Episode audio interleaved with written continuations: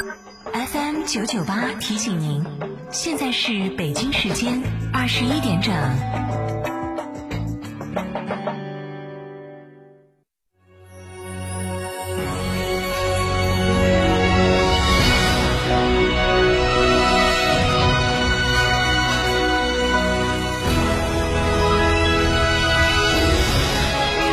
成都的声音，FM 九九点八，成都电台新闻广播。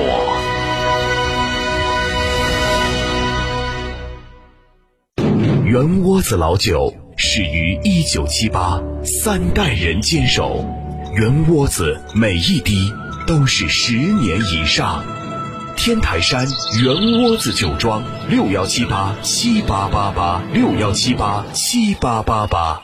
圆窝子老酒。春游海螺沟、赏冰川、红石滩，探秘原始森林，住贡嘎神汤温泉酒店，享专业地质冰川温泉，赏花冠山泡神汤，尽在海螺沟景区内贡嘎神汤温泉酒店。客房预定，寻成都广电一路通国旅六六零零二三四五。买皮卡就买长城皮卡，长城皮卡连续二十二年销量第一。现到嘉诚汽车购长城皮卡，可奉三重好礼，享三千元抵六千元，一年零息优惠，购车补贴。详询六三个五九三九三。买皮卡到嘉诚。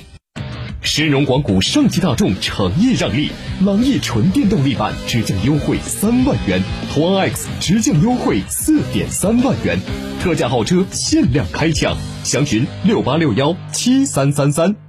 成都广电一路通仲景自驾新会员专享福利，微信添加 zj 三六七七八八八 zj 三六七七八八八成为会员即可获赠价值三百元自驾礼包，包含成都新世纪妇女儿童医院急救包、蔚然花海景区门票、努盟主火锅、江湖堂酒吧消费券，另有黑竹沟自驾套票。销售中，详询八五幺零四三二二或微信添加 zj 三六七七八八八。九九八快讯。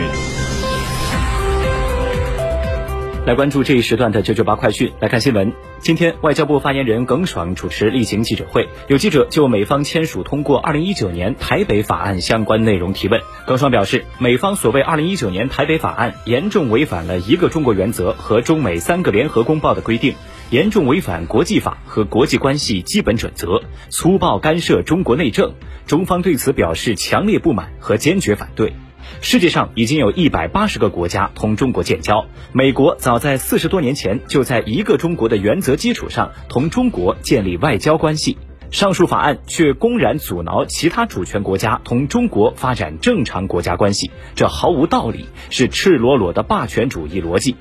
我们敦促美方纠正错误，不得实施该法，不得阻挠各国同中国发展关系，否则必将遭到中方的坚决反击。国家卫生健康委新闻发言人、宣传司副司长米峰今天介绍说，当前境外新冠肺炎疫情大流行呈加速趋势，随着境外输入病例增加，相比三月十九号尚在医学观察的密切接触者增幅百分之七十八，已经连续七日上升。截至今天，从国家税务总局了解到，为方便广大纳税人办理二零一九年度个人所得税综合所得年度汇算，根据各地疫情防控情况变化，内蒙、辽宁、吉林、江苏、安徽、江西、广东、海南、陕西、甘肃、新疆、深圳等十二个省市，在今天发放了手机 APP、网页等远程办税功能。这些地区的纳税人可以根据自身需要，通过上述渠道办理年度汇算。税务总局提醒，由于年度汇算人数较多，而汇算期有四个月，建议纳税人在税务机关通知各扣缴单位的时间段内错峰办理。民航局日前介绍说，由于境外输入病例已经连续多天保持两位数，调减国际客运航班是要在遏制境外疫情输入风险的同时，确保通航国家不断航。据介绍，措施实施之后，我国国际航班量每周将下降到一百三十班左右。经测算，每天通过航空入境的旅客人数将由目前的二点五万人降到五千人左右。三月十九号到二十五号，国内航空公司在国际客运航班上共拒绝三百一十二名发热旅客登机，对于机上可疑的一千一百八十二名旅客，在机上隔离区进行隔离，并在落地之后移交海关部门。自三月二十四号起，民航局已暂停所有境外飞我国的公务包机运行。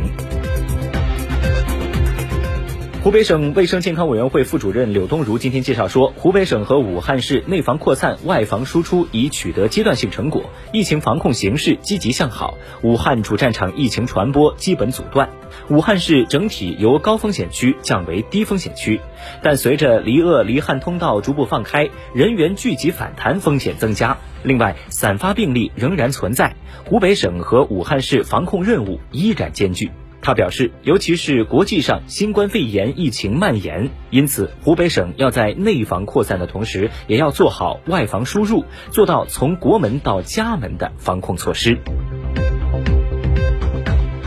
国家统计局今天消息，今年以来，突发新冠肺炎疫情对工业企业生产经营形成严重冲击，工业企业利润明显下降。一到二月份，全国规模以上工业企业利润同比下降百分之三十八点三。当前，国内疫情已经得到有效控制，复工复产达产进度逐日加快，经济社会秩序正在有序恢复。下阶段，随着全国上下继续深入贯彻党中央关于统筹推进疫情防控和经济社会发展的各项决策部署，企业复工复产进程加快，疫情造成的短期冲击将逐步缓解，工业企业效益状况将得到有效改善。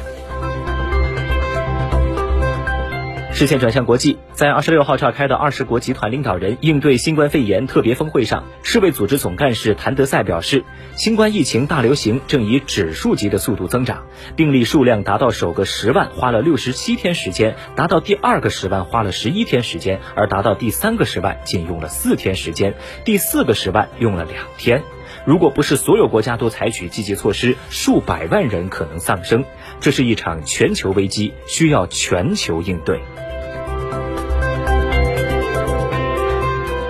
全美新冠肺炎疫情持续恶化，目前已经成为全球范围内累计新冠肺炎病例最多的国家。根据美国约翰斯霍普金斯大学公布的实时疫情数据，截止到美国东部时间二十七号四点零七分，美国累计确诊病例达到八万五千九百九十一例，其中死亡病例一千二百九十六例。疫情当前，美国国内也出现了医疗资源短缺的问题。比如，在美国疫情的震中，纽约州和纽约市面临着严峻的病床等医疗物资短缺的问题。而纽约州州长科莫本周说到，疫情出现峰值时，纽约州将大约需要十四万张病床、四万张重症病床，而目前全州也大约只有五点三万张病床和三千张重症病床。当地时间二十六号，俄罗斯国防部派出的医疗专家抵达意大利贝加莫，帮助当地政府抗击疫情。为帮助意大利应对新冠肺炎疫情，俄罗斯总统普京此前表示，将向意大利派遣八支病毒学军事专家和医务人员队伍，并携带相关的医疗设备。而根据国外媒体报道说，截止到二十五号，俄罗斯已经派出十五架军用飞机，搭载医疗专家和设备飞往意大利。截止到当地时间的二十七号上午九点，意大利累计确诊新冠肺炎病例八万零五百八十九例，死亡八千二百一十五例。最后来关注一组本地消息。游泳爱好者们注意了！记者今天从成都市猛追湾游泳场了解到，在严格落实疫情防控措施的前提下，为满足广大市民游泳健身需求，成都市猛追湾游泳场一馆一池将从下周一起有序恢复开放。这也是疫情期间首家恢复开放的市属游泳场馆。